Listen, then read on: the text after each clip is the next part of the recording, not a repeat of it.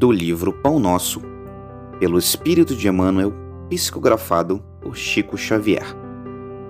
Lição 1: Mãos à obra. Que fareis, pois, irmãos?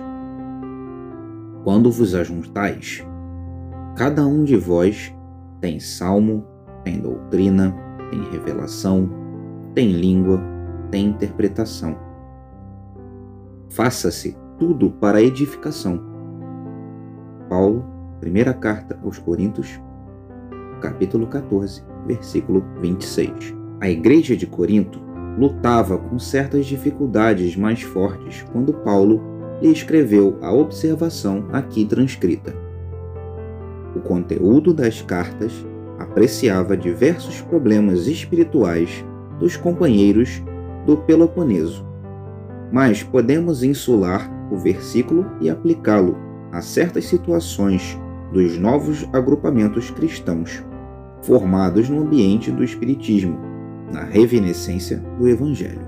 Quase sempre notamos intensa preocupação nos trabalhadores por novidades em fenomenologia e revelação. Alguns núcleos costumam paralisar atividades quando não dispõem de médiums adestrados. Por quê?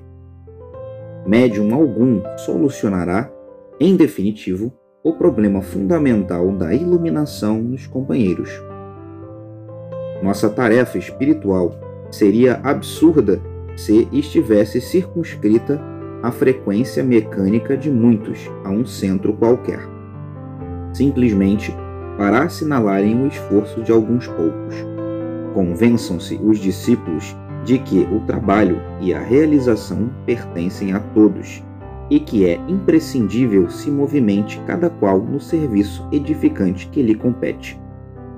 Ninguém alegue ausência de novidades quando vultuosas concessões da esfera superior aguardam a firme decisão do aprendiz de boa vontade, no sentido de conhecer a vida e elevar-se.